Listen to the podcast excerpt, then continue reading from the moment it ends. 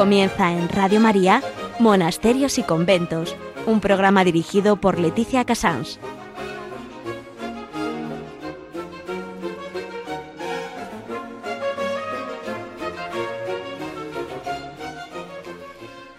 Buenos días a todos, son las 11, las 10 en Canarias, estamos en Radio María y comenzamos aquí, monasterios y conventos, de, vamos a ir con el sumario de hoy.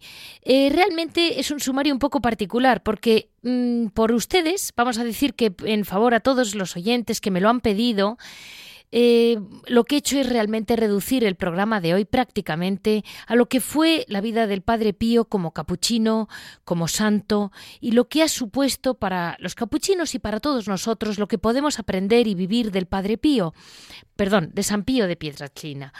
Entonces, eh, Hoy no me da tiempo hacerles un resumen amplio de todo lo que fue su vida, como hice el año pasado. Solo les puedo comentar muy por encima eh, que él nació el 25 de mayo de 1887 y a los 15 años entra en el, noviciado de los capuchinos franciscanos. Eh, profesa, es sacerdote muy joven y recibe pues el 20 de septiembre de 1918 recibe los estigmas, es decir, las llagas de nuestro Señor Jesucristo en su propio cuerpo. Eh, tuvo muchísimos problemas con tanto con la orden como con la iglesia porque todos estos síntomas vamos a decir, místicos, extraordinarios, siempre provocan un cierto choque. Y mm, tuvo muchísimos problemas, estuvo 10 años en que se le, se le fue negada el, el, hablar con la gente y vivió prácticamente pues en, eh, sin poder contactar más que lo único que podía hacer era celebrar la Santa Misa. Pero eh, el Señor Dios lo quería por encima de todo y entonces empezaron, empezó a tener grandes dones como el don de bilocación, el don de mm, la predicción, el, don de profecía, el, de sanación, eh, en fin, y la confesión fue sobre todo su gran toque, fue la confesión. Él era capaz de leer las conciencias, leía los pecados a los pecadores y, sanó tanta gente en su conciencia y tantas almas que realmente se convirtió en un foco sin él desearlo. Fue, como dicen los, algunos libros sobre él, una vida ordinaria con unos dones extraordinarios. Seguiremos, seguiremos el año que viene. Yo les prometo que volveré a repasar un poco paso a paso lo que es la vida de él, porque hoy hemos querido hablar en el programa de lo que es su gran carisma. Hemos tenido para ello la suerte de poder hablar con Monseñor Juan Rodolfo Laise, capuchino, em, obispo emérito de San Luis, desde San Giovanni Rotondo, donde lleva viviendo desde que dejó, mm, digamos, de ejercer como obispo en su ciudad, eh, una vida, pues, lo más mm, siguiendo el espíritu del Padre Pío. Eh, de hecho, nos deja en el programa para irse corriendo a confesar. Después eh, vamos a hablar con Fray Ricardo de Córdoba, un gran capuchino de Córdoba que mm, conoce muy bien el espíritu de la orden y nos lo va a reflejar. Después estaremos en Piedras Vivas con Javier Onrubia. Eh, fuera, digamos, de la, de la, órbita del Padre Pío, eh, no quería dejar de decirles que hay una noticia clave para el programa de hoy. Las jornadas vocacionales en la Universidad Católica de Murcia, dirigidas por el Padre Antonio Alcaraz. Esto creo que es muy importante para España, que mucha chica, no solamente, como decía él muy bien, no es solamente mm, quiero no ser monja, que probablemente no sea la pregunta que se hace una chica joven, sino realmente qué quiere el Señor de mí. Ese momento de, duda, de, incertidumbre, es para lo que están estas jornadas vocacionales que organiza la Universidad Católica de Murcia con el Padre Antonio Alcaraz.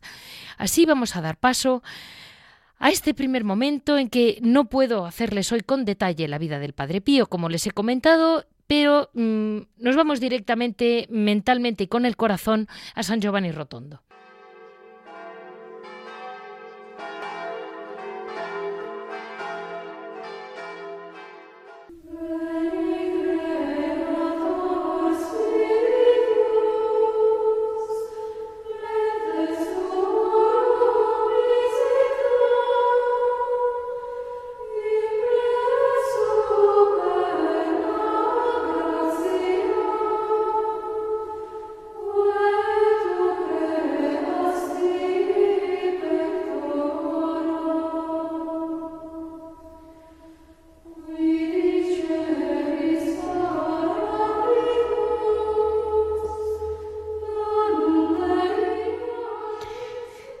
En Noticia vamos a hablar con la Universidad Católica de Murcia, que ha tenido esta iniciativa, que me parece fantástica, mm, de ah, en una casa de convivencia, en la casa de convivencias del Sagrado Corazón, de eh, ayudar a las chicas jóvenes. Esto está expresamente dirigido a mujeres jóvenes para una convivencia vocacional. Eh, realmente quien nos va a explicar bien cómo, mm, cómo se desarrolla es el, el, padre Antonio Alcaraz, que es el que lo dirige, pero yo de entrada ya les digo para que se les quede bien grabado. Es del viernes 22 al domingo 24 de septiembre. Les repito, 22 al 24 de domingo. Es un fin de semana prácticamente y realmente es muy poco tiempo que probablemente pueda cambiar más de una vida. Muy buenos días, Padre Antonio. Hola, buenos días.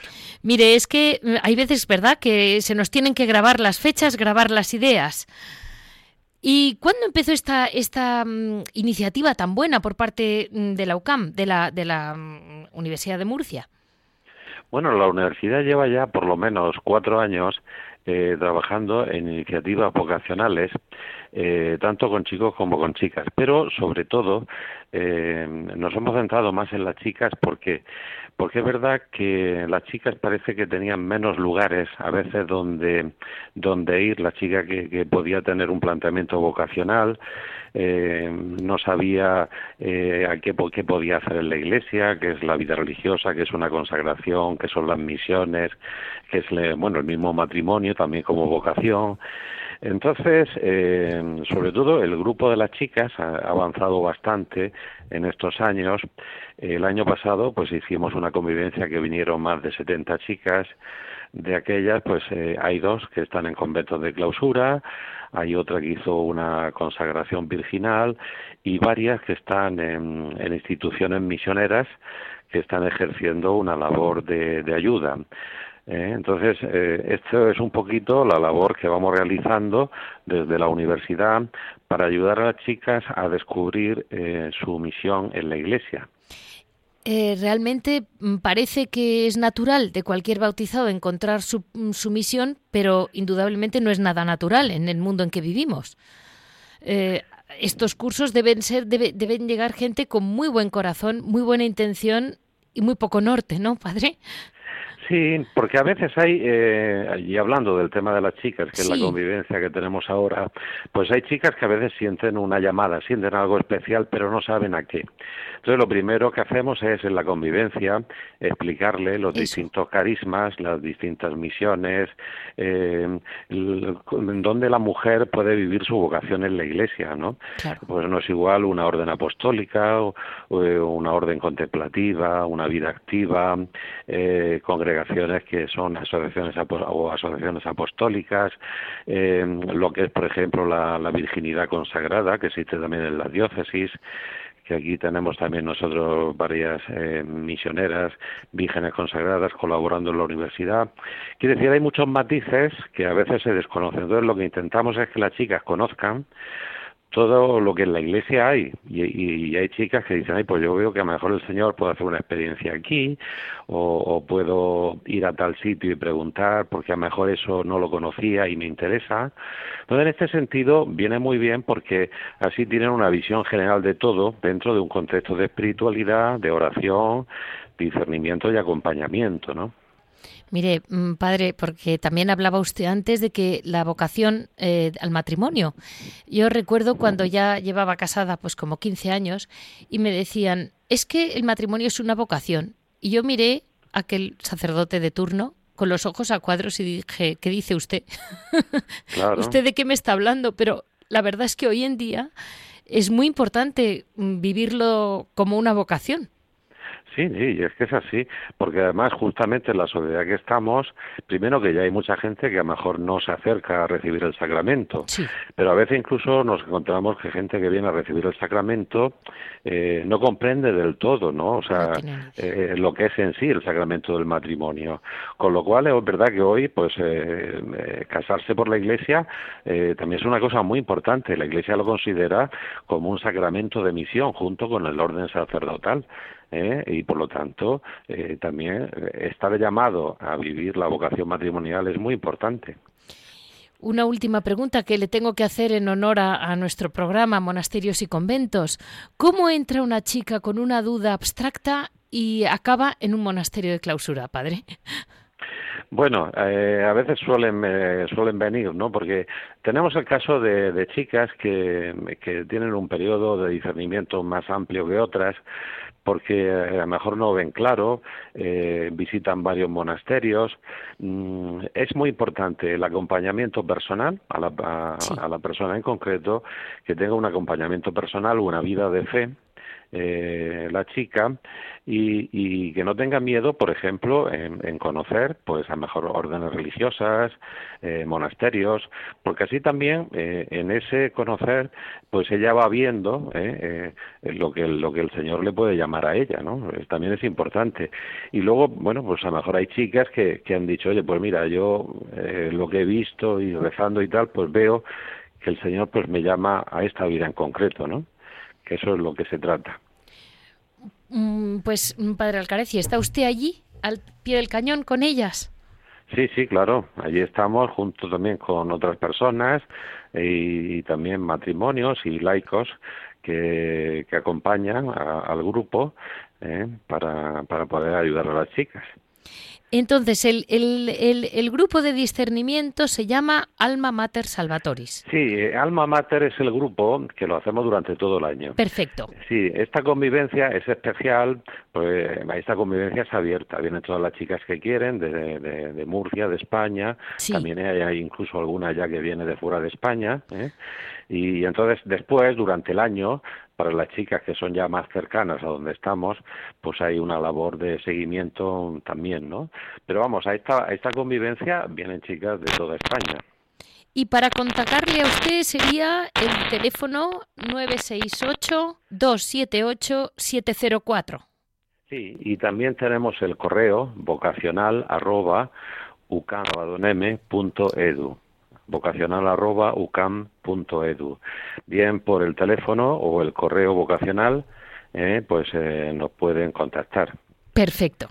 Si alguien me contacta a través del programa, yo se lo, se lo reenvío, de modo que para esta convivencia vocacional del 22 al 24, cualquier chica que tenga dudas, que yo recibo a veces correos de gente que, bueno, necesita un amparo, una guía, lo que usted está ofreciendo exactamente.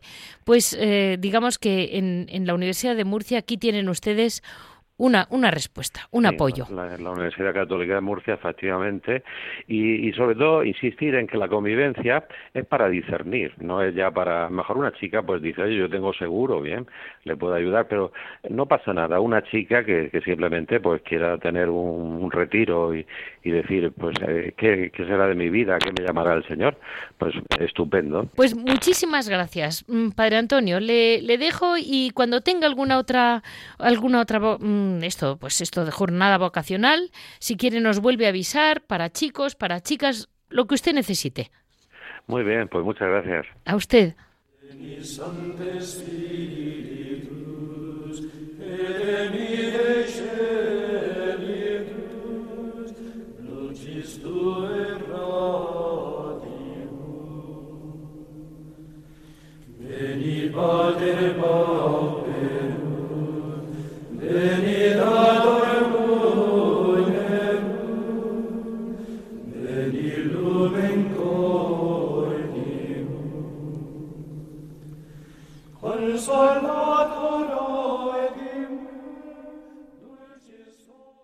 Hoy tenemos la gran suerte de poder hablar con Monseñor Juan Rodolfo Laise. Él realmente ha sido, fue obispo, es, es, capuchino, ante todo capuchino, un capuchino del corazón desde, desde muy joven y sigue siendo un capuchino. Eh, él fue obispo, fue nombrado obispo eh, de San Luis, en Argentina, donde ejerció como obispo muchos años y cuando se acabó su labor como obispo en su ciudad, eh, se fue a vivir directamente a San Giovanni Rotondo. De algún modo, tenemos la gran suerte de poder hablar con él, que no se dedica a hacer entrevistas, lo que se dedica es a confesar y a estar allí manteniendo el espíritu vivo del Padre Pío, que es muy impresionante como sigue habiendo capuchinos que siguen viviendo realmente como hijos del Padre Pío hijos de San Francisco, en definitiva. Y vamos a poder hablar con él para ver cómo se vive aquello desde, desde San Giovanni Rotondo. Muy buenos días, monseñor. Muy buenos días. Mire, eh, ante todo me impresionaba el otro día cuando usted me decía, tengo mucha prisa que me voy a confesar. Y yo le decía... Sí, que, que, llaman siempre. ¿Y por qué le llamamos? ¿Por qué le llamamos? Monseñor, ¿qué tiene de atractivo que le llamamos a San Giovanni? ¿Qué, qué pregunta va a hacer? Mire, ante todo, le quería preguntar, el padre Pío pasaba muchas horas confesando. Ese fue quizás su gran secreto. Me decía usted que vivió en la tierra identificado con Cristo. Sí. Cuéntenos cómo lo vive usted. Pablo VI Sí. Sintetizó con pocas palabras. Sí. El motivo que atrae a los fieles a San Giovanni Rotondo. Eso. Mirad, decía el Papa entonces. Sí. ¿Qué fama ha tenido? ¿Qué multitud de todo el mundo ha reunido a su alrededor? Y se hace la pregunta, ¿pero por qué? ¿Era filósofo? ¿Era un sabio? Disponía de medios poderosos. No. Celebraba la misa humildemente cada mañana muy temprano. Confesaba desde la mañana a la noche. Y era, y es difícil decirlo, el representante de nuestro Señor marcado por las llagas de nuestra redención. Un hombre de oración, de sufrimiento, esta es la razón por la que nos sentimos atraídos por Él. Realmente es esa atracción de la cruz que de algún modo no tiene nada que ver con la razón. Identificado con la cruz desde pequeño. Sí. O sea que Dios lo había hecho nacer para ser otro Cristo. Sí. Y así desde pequeño sufrimiento. Pero las llagas al poco tiempo de su ordenación sacerdotal. Y así toda la vida. Pero más que las llagas y el sufrimiento corporal, el gran dolor del Padre Pío ha sido la incomprensión de los hombres. Sí. Porque muchos no lo comprendieron. Bueno, yo creo que casi nadie lo comprende. No lo comprendieron entonces, es un gran dolor, porque esa incomprensión procedía de los obispos. Y usted como, como obispo, sin embargo, siempre conservó su corazón capuchino. Siempre. con el tiempo no cambia el ser humano. Y, cada día más firme en la vocación y en la admiración de aquellos que viven verdaderamente la consagración religiosa. Y el Padre Pío la vivió intensamente, no por elección ciertamente, personal, pero sobre todo por elección de Dios, desde que aquel, aquella mañana en la que eh, daba gracias al Padre Pío después de la misa en el coro de la que, es antica acá de San Giovanni, sintió al Señor que le hacía una pregunta. ¿Quieres participar en mis sufrimientos? Y el Padre Pío, al darle respuesta afirmativa, en ese momento, dice el santo, comenzaron a fluir sangre de las manos y de los pies, ya que el costado había sido traspasado en su habitación de una noche a otra noche con una lanza. Así que la vida del Padre Pío está fuera de los esquemas comunes y solamente se lo puede entender a la luz de la fe. Por hecho, ha habido sacerdotes, obispos, incluso ministros generales que no lo entendieron. Pero eh, la providencia hizo que se impusiera a través de la realidad de su vida, siempre coherente en la búsqueda de Dios directamente en la Santa Misa, porque el centro de su vida era la misa, y después en el confesionario, todos los días, muchas horas. Y, mm, Monseñor, la verdad es que es impresionante la cantidad de gente que sigue yendo hoy a confesarse a San Giovanni Rotondo. Y esa es la razón por la cual Pablo decía, ¿por qué? Claro. y, hay, y, es una atracción misteriosa, porque yo confieso acá desde hace 15 años. Sí. Pero ciertamente que todos los días me encuentro con gente de todas partes del mundo de todos. De, hoy hay misa de la China. Sí.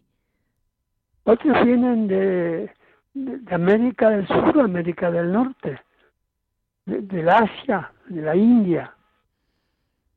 O sea que hay una atracción. ¿Por qué el Padre Pío atrae? Y, ahí está el misterio de su vida. Yo les pregunto también, ¿qué, nos atrajo aquí en este, eh, hoy, un día de, labor?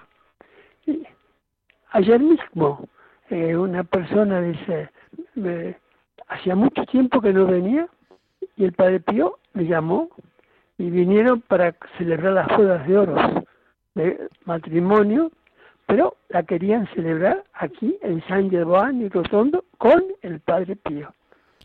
la verdad es que es, eh, todo alrededor del Padre Pío impresiona. Es la certidumbre, él, él la comunica lo que más comunica en esta casa, y sobre todo a los fieles que se sienten atraídos para venir aquí, es algo que él transmite, la paz. La paz y la serenidad que él quiso cultivar durante toda su vida, que fue un, leitmotiv de toda su existencia. La, la vida cristiana tiene que estar identificada con la paz que es el mismo Dios, que cuando es verdadera anida y se siente. Y él deseaba tenerla para sí y también comunicarla a los demás.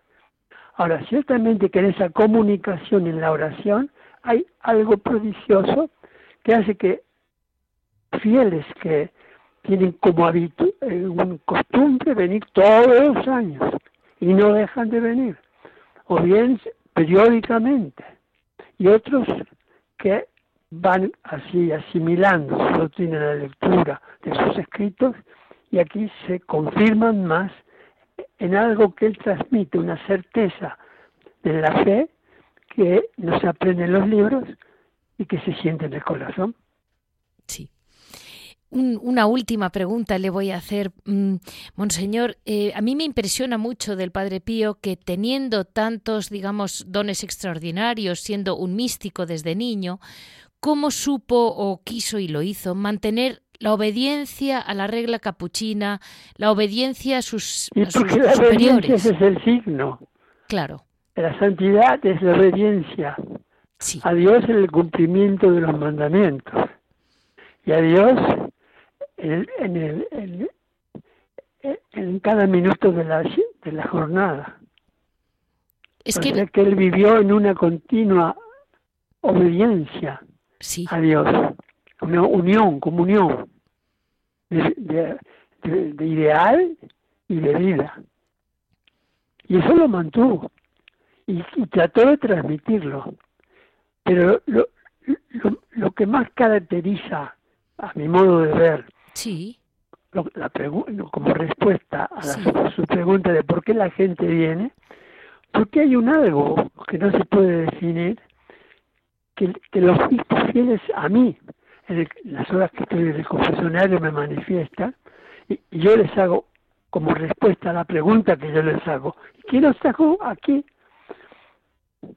No, no, no, nos pregunta, aquí estamos porque nos hemos sentido atraídos a venir hoy.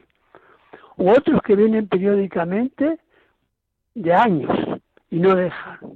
Y otros que van el conocimiento de toda la historia del Padre Pío en su vida aquí en la tierra y ahora después de muerto, pero una atracción que no se puede definir con palabras, pero que se siente internamente y hace que los fieles vengan a, su, a, la pieza inferior ahora, donde está su cuerpo, y ahí pasen mucho tiempo rezando y pidiendo su protección. O sea que es muy difícil de explicar con palabras. Sí. se siente, hay una, una, una un llamado interior que lleva a los fieles a acercarse, no al Padre Pío por el Padre Pío, a Dios en primer lugar, pero el Padre Pío como intermediario. Y lo sienten, y no se puede decir de otro modo, porque eso es lo que uno eh, eh, recibe como respuesta de los fieles que llegan aquí. Usted, Monseñor Laise, como, como mm, obispo emérito de San Luis, un hombre que ha tenido que luchar por, por la Iglesia, por los fieles, por el orden de la Iglesia terrena. y usted un buen día dijo, mm, sigo mi ruta capuchina y aquí estoy. Y se fue usted a la sombra de San Pío. No, él me trajo. Yo nunca pensé venir aquí. Es otro misterio. Claro, porque San Luis está en Argentina, no se puede decir que esté en el pueblo de enfrente. Y más, y más aún, que hasta la muerte de él tenemos prohibido uno de los sufrimientos del Padre Pío, ya que los obispos y los superiores no permitían. Y yo nunca, lo, ningún fraile lo conocí. Yo quería conocerlo cuando era joven, pero me fue imposible. Y así toda mi vida hasta su muerte, pero después de su muerte vine aquí. Yo eh, una, una visita, hice una pregunta. ¿Y qué les parece a ustedes en el comedor a, los capuchinos? Que si algún día se me ocurriera venir a confesar, ¿podría hacerlo? Y, y al encontrar la unanimidad de la respuesta positiva, aquí estoy. No hay otra respuesta.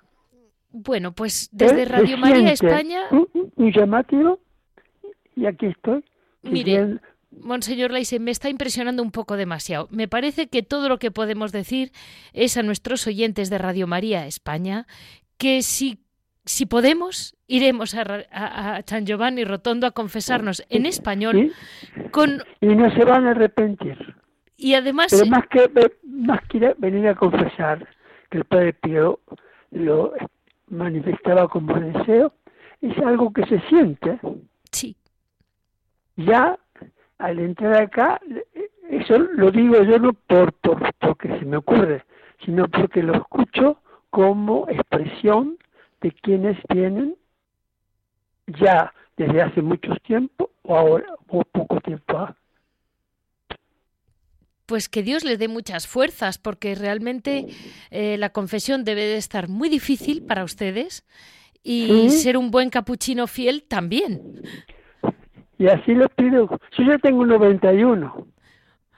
Pues... 91 años. No se preocupe, porque los monjes nunca cumplen años. Y el pie del cañón hasta que el Señor quiera. ¿Verdad?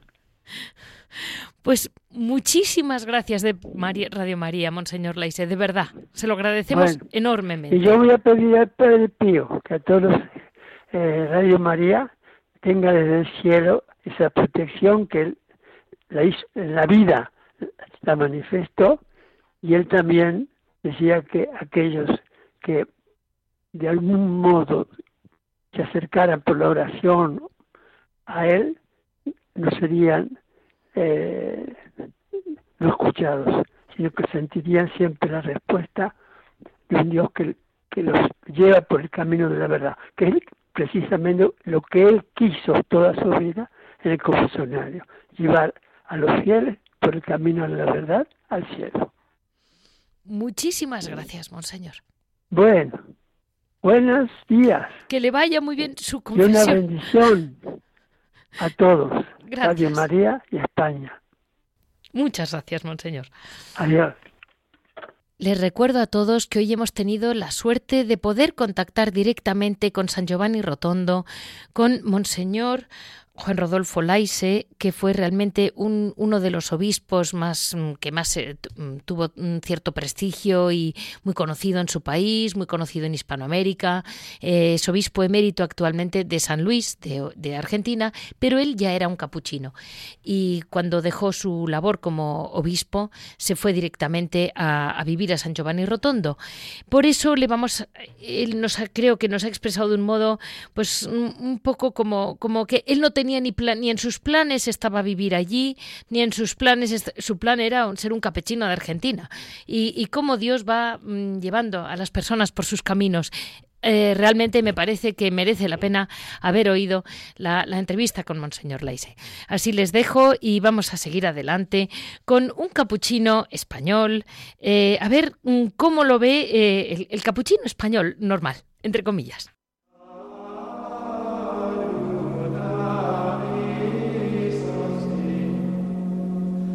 finish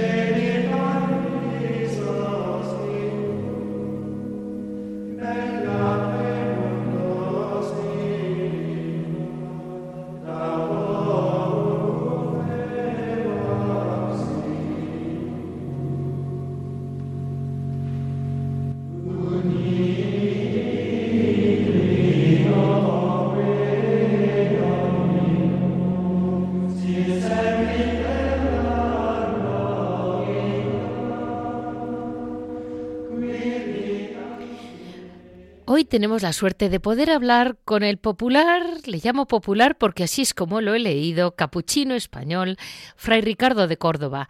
Él eh, realmente ha vivido en Sevilla, en, en Jerez de la Frontera, que es donde yo le contacté, pero ahora vuelve a su ciudad natal, donde por lo que he leído, le acogen con gran ilusión mm, la gente de su ciudad.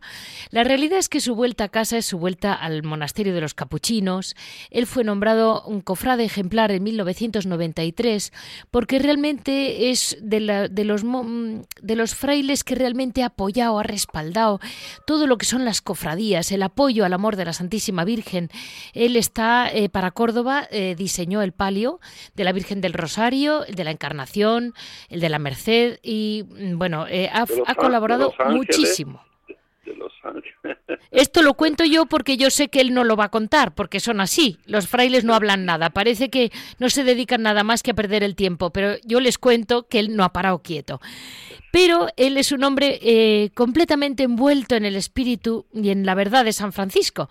Y yo le pregunté, Usted podría hablar del Padre Pío y la primera reacción fue un poco cómo fue la canonización, ¿no? Cómo fue con mm, ese otro gran capuchino, Leopoldo de Castelnovo, y el Padre Pío como, mm, como gran, digamos, el otro gran capuchino del sur, todo a la vez.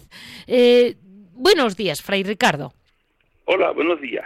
Mire, qué ilusión porque luego, después de hablar con usted, porque yo le contacté mm, pues de, de, fraile en fraile, llegué, llegué a su, a su voz, eh, pero me he enterado que es usted, vamos, un personaje. O sea que nos va a contar cómo fue aquella canonización del norte con Padua y del sur del Padre Pío.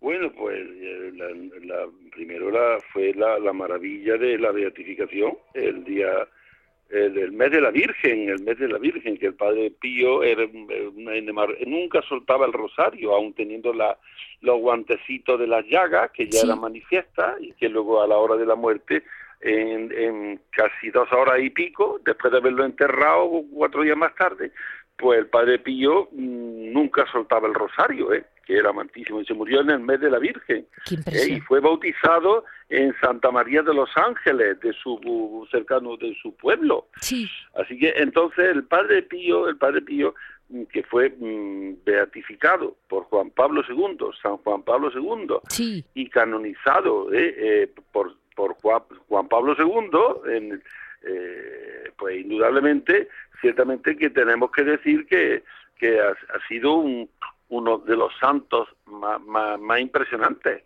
de, los últimos tiempos, porque de los antiguos se cuentan cosas que pueden tener una parte también de interpretación y leyenda, pero esto ha sido constatado incluso por la medicina, su, su, su psicología, su fisiología, su, su mística, porque muchos médicos no llegaban a, comprender ciertas cosas, se les escapaba de, de, su de su análisis, ¿no? Entonces, San Giovanni Rotondo tiene, tiene una, una figura predilecta de Dios. Y usted me decía, me decía Fray Ricardo, cómo él realmente eh, en su vida tuvo un, un, muchísimo afán por ese alivio del dolor que tienen siempre los capuchinos. Me recordaba un poco a San Francisco, ¿no? Que decía, él todo el sufrimiento para él, pero ninguno para los demás. Claro, San Francisco, la, en la regla, en la regla no, no es duro, no es duro. La regla nuestra no es dura, para los frailes, dice que hagan penitencia ¿eh? para, para, unirse a la pasión del Señor, ¿eh? aun sabiendo que la, la penitencia humana no es la, la penitencia de la humanidad de Cristo, porque Cristo es Dios y hombre, ¿no?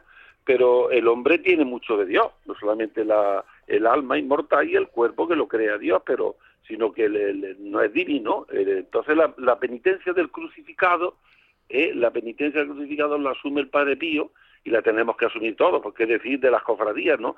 Estación de penitencia. El que quiera seguir, seguirme, dice el Señor en, en el Cesaré de Filipo el domingo pasado, el otro, dice que quiera que tome su cruz y me siga. Entonces, el que no tome la cruz y siga a Jesucristo no puede de ninguna manera eh, interpretar ni siquiera el Evangelio. Él vivió de un modo muy profundo la, la, pasión en cada misa, he leído. Sí, sí, el, Padre Pío desde niño, el Padre Pío desde niño tiene una, unas connotaciones que él se creía, que él se creía. Él dice que incluso se le aparece la Virgen y San Francisco y el ángel, el ángel, el ángel San Miguel, dice, para defenderle de tentaciones que él creía y dudas y, angustias interiores que él creía que no tenía cualquier otro niño.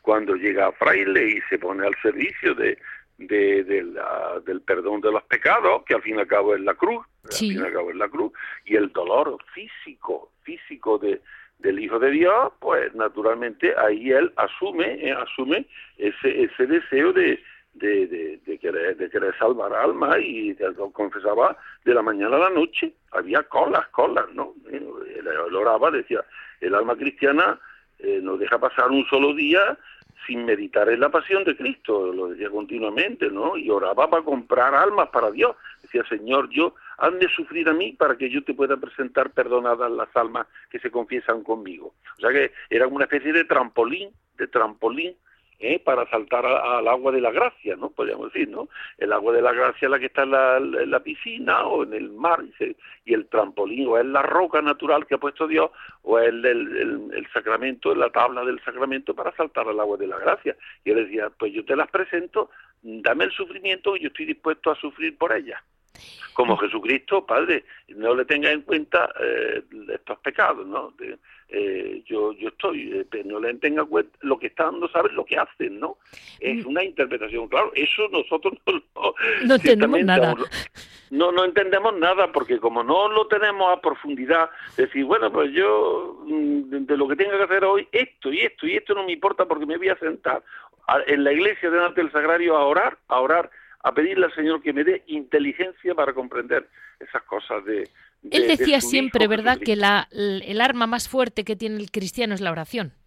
Claro, y ahí su grupo de oración, cuando él se murió, había en la la última misa que dicen los frailes, también las revistas que vienen de la boche del Padre Pío, pues la, dice que había miles y miles y miles de personas, pues generalmente cuando un fraile se muere o muere, pues su misa es una misa normal, es decir, misa y luego se muere, es una misa corriente, pero bueno, ¿cómo es posible que las misas del Padre Pío eran tan profundas y tan, tan esencialmente eh, de abstracción, abstracción hacia Dios, hubieran tantos miles de personas. Eh, padre, termine la misa pronto y no predique que tengo prisa. Eso te lo dicen ahora.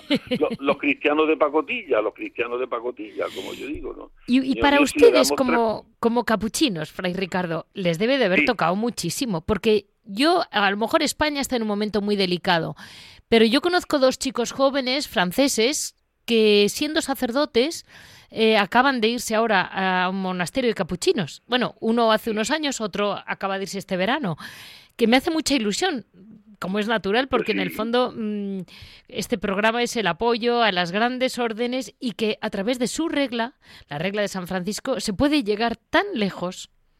Sí, sí. Tenemos, tenemos, mire, unos 600, 700 santos en los altares, ¿eh? no sé cuántas órdenes de la Iglesia Grande habrá con esta envergadura, ¿no? Eh, de ahí de la, la, dificultad de las tres ramas franciscanas con tres padres generales admitidos por los papas, ¿eh? en diferentes momentos históricos de separación porque se rompen. Yo he dicho que la orden San Francisco mm, coge una cosa de la de la Sagrada Escritura del Señor dice, dice, mi Padre os podará para que deis más frutos. Hay órdenes que no se han roto, hay órdenes que no se han separado, pero la que la, la poda, la poda es fruto de nuevos y más hijos, fíjese, fíjese, eh, en el siglo XX el Padre Pío, eh, que, tiene las connotaciones muy similares a San Francisco, eh, después de ocho siglos, ¿no? Estamos celebrando los ocho siglos de, de, San Francisco y de la fundación de, de la orden, ¿no? Y aún ya cuando San Francisco vive, pues que murió con 44 años, 45 años, pues ya eran miles de frailes los que inmediatamente multiplicó el Señor, que le dijo, cuando se preocupaba tanto San Francisco por la orden, Señor, y yo lograré que mis, mis, hermanos sean fieles a ti en, esta, en este rigor de la obediencia a la iglesia, del amor a la iglesia, del servicio al Evangelio, pues el Señor le dice, ten en cuenta, Francisco, que la orden no es tuya, que es mía.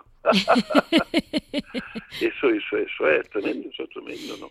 Mire, yo le, le hago solamente... Ya le dijo el, el, Papa el Papa que era terciario franciscano, ¿eh? Nosotros hemos tenido cuatro o cinco papas, pero el Papa el Papa Juan XXIII era terciario franciscano, ¿eh? Y, y, se le notaba en muchas cosas, ¿eh? pero el padre, el papá decía, el, el, el, alter Christus, le dijo, le dijo el alter Christus. y a Santa Margarita María de la Coque se le aparece, se le aparece el Señor y le pregunta a Margarita, dice las revelaciones, Señor, yo quiero parecerme a ti, ¿quién se ha parecido más a, a, a, ti de todos los de los apóstoles? Nadie ha sido más semejante a mí en la manera de ser, ¿eh? Francisco. Santa Teresa mismo, que paraba ella mucho ahí en Madrid, en las descalzas reales, cuando se movía para las fundaciones, iba a las Clarisas, eh, y hay un sitio donde ella se sentaba en la escalera cuando llegaba, pues Santa Teresa dice, yo quisiera ser santa como San Francisco. Sí, siempre. Como Santo Domingo, como San Bernardo, como San Pedro, pone a San Pedro. Ay, me decía usted muy gracioso que él era amigo de Santo Domingo, pero que cada uno tenía una versión. Claro, Santo Domingo era una persona cultivada, cultivada porque antes de ser eh, fundador de los dominicos, pues era, era sacerdote y era de la diócesis de, de Burgos y de Osma, ¿no? Él, él, iba ya con una, con una precedencia magnífica como persona preparada religiosamente. Y San Francisco no, San Francisco le habló el Cristo de San Damián, le miró a los ojos, Francisco, mi iglesia se cae, ve y repárala en un momento de oración, el Señor le habla, lo mismo le habla a San Pedro que a San Bartolomé, en distintos momentos y en distintas ocasiones, ¿no? Y, y todo eso, todo eso casi lo ha reencarnado un poquito el Padre Pío, ¿eh? El Padre Pío no se movió a más de 200 kilómetros y en cambio San Francisco fue a Egipto, fue a, a, Tierra Santa, que ahora los franciscanos tienen Tierra Santa, ¿no? Eh, vino a España, o sea, San Francisco se movió muchísimo, pero siempre por estar entre la gente y predicar el Evangelio en las plazas donde compraban, donde estaban, allí se iba, luego se iba a la capilla a orar, eh, a una iglesia, cualquier iglesia, quería estar en toda la iglesia adorando al Santísimo. Te adoro en todos los templos del mundo con mi corazón desde aquí. Esa dimensión, pues casi parece una, de una mentalidad moderna. Pues mire, ahora le hago, le hago una, una, pregunta, un inciso aquí, ¿no? Porque San Francisco, siendo tan sencillo, tan capaz de hablar con la gente, de vivir un poco en la calle, pero al mismo tiempo con el corazón siempre en Dios, eh, nunca, nunca dudó de las grandes verdades. Qué bien mantuvo él la verdad de nuestro Señor, ¿eh? Sí, sí, sí. ¿Y de la iglesia? Esa. Es que era un momento en que la iglesia estaba fatal. Claro, eso le valió, eso le valió que lo, que a pesar de la interpretación a veces eh, como a la voluntad que rodeaban a los prelados y a, incluso a los papas, a los papas, el terror a los cátaros, a los albigenses en las guerras, no, no, no, no, no, yo rezo porque son mm, la iglesia, la iglesia con con su cuerpo y su institución son Cristo, el Cristo místico es la iglesia, ¿no? ¿Eh? Los pecados son de los hombres, pero la iglesia en gracia es, Cristo, ¿no? Y yo la amo con verdadera veneración. Y ahí la interpretación de los dos, de los dos Santo Domingo y San Francisco. Santo Domingo está orando en San Juan de Letrán, ¿eh? y ve entrar un hombre pobrecito andando, y ese sueño que también había tenido, le había hablado el Señor a los dos, a Francisco y a Domingo. Repara mi, iglesia, Domingo, dice, ¿eh? Y, miró y vio entrando a San Francisco, y que hay una estatua de en la plaza del Laterano, hay una San Francisco, una fuente, como una especie de jardín con una estatua muy bonita, llegando, eh, pidiendo la bendición al Papa de la Orden, pues esa visión que la tuvieron los dos, eh, eh le, reveló a, Santo Domingo, dice, ese te ayudará, te ayudará a ti a, a restaurar la iglesia, ¿no? ¿Qué hubiera hecho la iglesia? ¿Qué hubiera hecho la iglesia? Fíjese, sin las órdenes religiosas, mendicantes, mm. en el siglo en el siglo XVI bueno, desde con el luego. descubrimiento de América. Desde luego. Porque si cogemos América, de arriba abajo es franciscana. Arriba está Junípero, Junípero Serra, que es español, eh, como padre de la patria en California. No, no, y abajo, que decimos sí, el cordobés de Montilla, San Francisco Solano, que recorrió 4.000 kilómetros, pues ya verás, ya verás, ya, bautizando, pues, y si nos vamos luego a, la, a Oriente, también nosotros y los dominicos, pero sobre todo los jesuitas. Los jesuitas que hubiera sido sin, sin, sin, el español San Francisco Javier y los jesuitas en la, en la India y en China y en Japón. Y ahora como capuchino le hago una última pregunta, porque no tenemos desgraciadamente tiempo para más, pero ya volverá usted a nuestro programa, que es esa, esa, ese cariz que tiene el Padre Pío de desprecio. Yo a veces ahora, cuando pienso en ustedes, ¿no? Como... ¿Ese cariz que tiene de...? de eh, que la sociedad le desprecia ese tono que, le trataron como... no, que la sociedad a él o él a la sociedad. No, no, la sociedad a él. O sea, él fue como... Tenía su gente que le quería muchísimo y luego tenía otro tipo, sus, sus directores sus mm, y muchos prelados que, estuvieron contra él. Que le trataban... yo hago una, una similitud, hago un, quiero sacar si me lo permite, un calco con Jesucristo, dice, no desprecian a un profeta más que en su tierra. Eso también lo pasa, lo, pasa Cristo. ¿eh? No hizo milagros porque le faltaba fe en Nazaret y lo quisieron despeñar por la, por la, por la peña grande donde estaba alzado el pueblo. Y luego lo desprecian, tengo que bajar a Jerusalén, lo dijo el domingo, ser desechado por los ancianos, sumo sacerdote y escriba. Eso, eso no está exento ningún cristiano, ¿eh?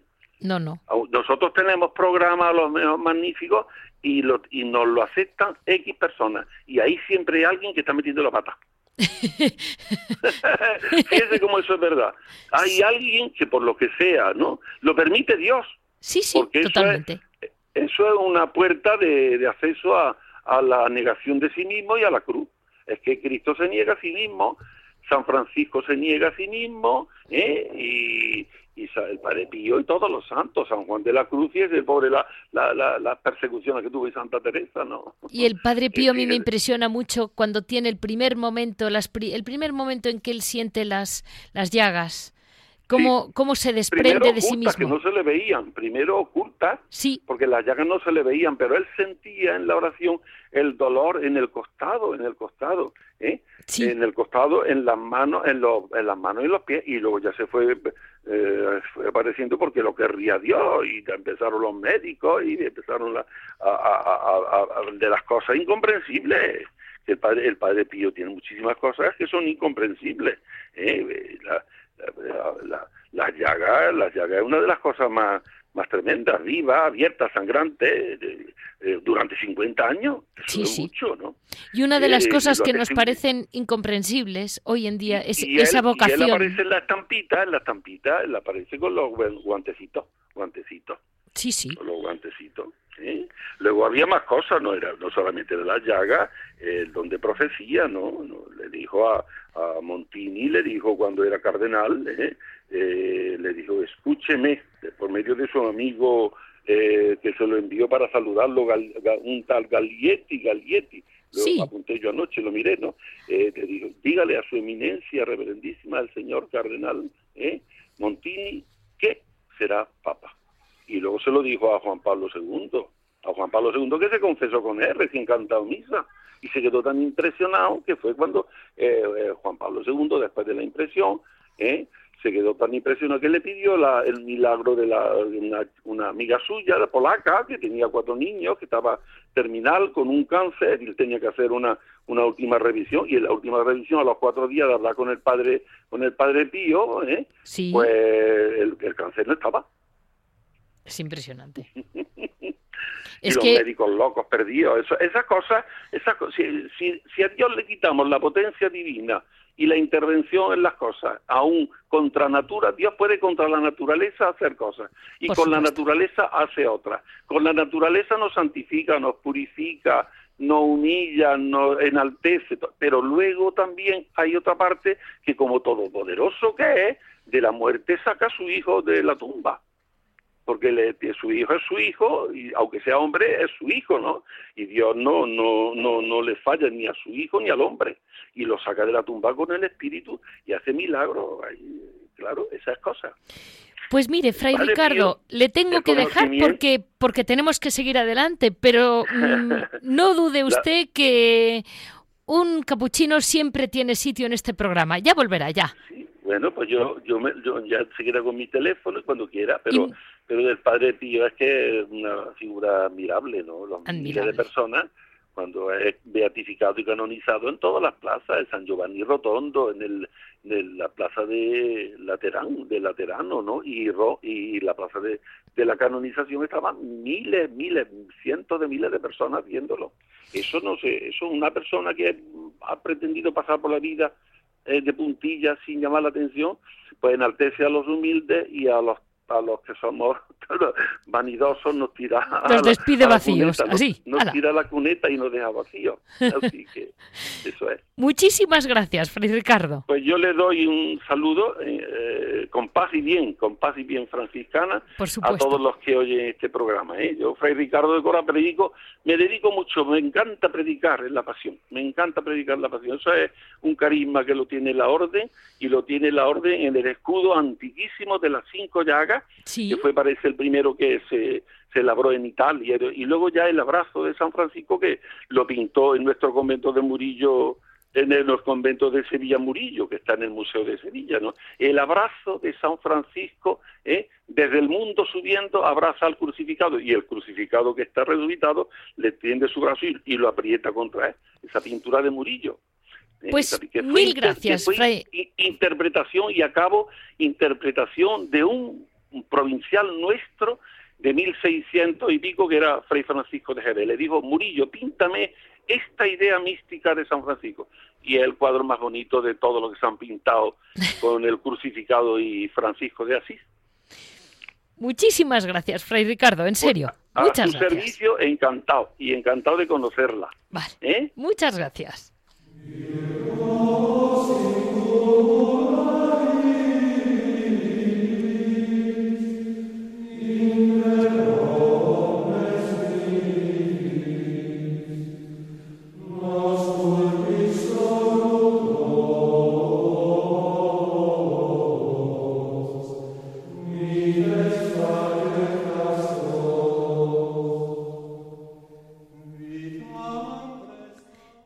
Empezamos nuestra sección Piedras Vivas y como siempre estos días está con nosotros mm, Javier Onrubia que realmente nos va a acompañar este año y tantos detalles conoce de distintos monasterios. Y hoy le vamos a hacer una gran pregunta. Hoy, día 11, dentro de unos días, se celebra eh, la exaltación de la Santa Cruz, día 14 de septiembre, que es una fecha que se pasa por alto muchas veces hoy en día en la calle, pero que en los monasterios no se pasa nada por alto, ¿verdad, Javier? Buenos días, Leticia. Pues mira, el 14 de septiembre la exaltación de la Santa Cruz, como tú has dicho, era antes una fecha señalada en rojo en el calendario monástico porque daba comienzo lo que se llamaba el ayuno monástico que duraba hasta Pascua. ¿En qué, en qué consistía ese ayuno monástico? Pues que los monjes y las monjas en, en estas fechas empezaban a cenar muy poquito, o sea, tomaban una sopita, unas verduras, ¿no? Entonces, a mí me gusta cuando ahora hay tanto supuesto nutricionista, doctor de estos especialistas en alimentación que nos recomiendan que cenemos de manera muy ligera para dormir bien y descansar, pues la tradición monástica milenaria tenía esta fecha en que daba comienzo el ayuno monástico. Entonces, eh, ahora hay algunas órdenes y congregaciones que lo siguen manteniendo. Yo conozco exactamente la de mis eremitas camaldulenses, ¿no? Que a partir del día 14, pues ya cenan como mucho una sopa. Bueno, y nada mal, ¿no? Y las carmelitas descalzas. Las carmelitas descalzas creo que siguen manteniéndolo también. En otros monasterios, desgraciadamente, pues eso, ese uso se ha perdido. Y mira, y me gustaría, como sé que siempre andamos muy mal de tiempo, me, me gustaría eh, comentar. En este momento estoy en el aeropuerto de, Barajas y estoy despidiendo a dos eremitas camaldulenses de Monte Corona, al padre, al padre mayor, el superior de la congregación, y, a, y el padre Elías, y al hermano Juan Manuel, un portugués que fíjate lo que son las cosas y dónde está presente la vida monástica, que van al yermo de Venezuela. Cuando cuando tanto conflicto desgraciadamente hay en Venezuela, cuando tanta gente está saliendo por las circunstancias de Venezuela, dos eremitas camaldulenses se van a las montañas de Venezuela, al, al, estado de Táchira, que es donde está el yermo camaldulense, pues ellos, cuando todo el mundo sale, ellos, van, como siempre, la Iglesia, siempre acompañando a la gente que más los necesita. Y fíjate lo que van a hacer, una cosa tan sencilla y tan difícil como rezar por el pueblo venezolano. ¿no? Pues, y, estoy aquí en Barajas con ellos, los estoy despidiendo que les dice, les dice de parte de todos nosotros, de Radio María y de todos, que bueno, que muchísimas gracias por entregar su vida por la oración. Y hoy por Venezuela, claro. Y bueno, no lo olvidaremos. Sí, yo lo quiero, lo quiero decir para que pidan también por ellas. Claro. Y como siempre, cuando a tantas críticas tenemos que oír a la iglesia, ¿no? Pues ver cómo dos eremitas ahora, o sea, cuando todos se van, ellos vuelven. ¿no? es que... Entonces yo creo que nuestros oyentes sabrán valorarlo y, y, sabrán darse cuenta de lo, de lo que de lo que esto significa, ¿no? Y por eso por eso quería decirlo, ¿no? Muchísimas gracias, Javier. A ti, como siempre, Leticia, y hasta el próximo programa. Pero muchísimas gracias y un, bueno, no se da un abrazo, muchos ánimos y que pediremos por ellos. Por supuesto. Gracias, Leticia. hasta otro día. Gracias.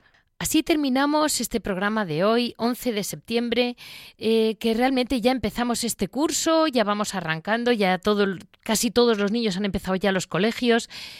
Y como ven, en este último toque que nos ha dado Javier con, con este ir contracorriente de los, de los camaldulenses que llegan ahora a Venezuela a pedir por nosotros, eh, el Señor Dios, como digo siempre, no tiene vacaciones pero parece que también hay muchos hombres suyos de la tierra que tampoco las tienen.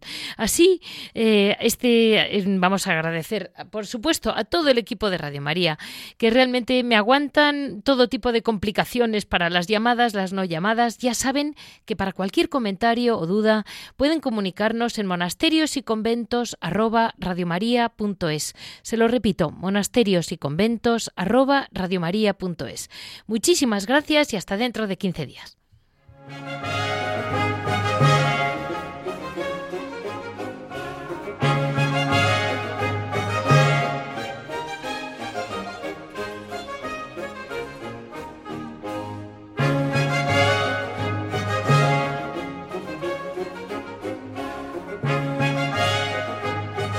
Han escuchado Monasterios y Conventos, un programa dirigido por Leticia Casans.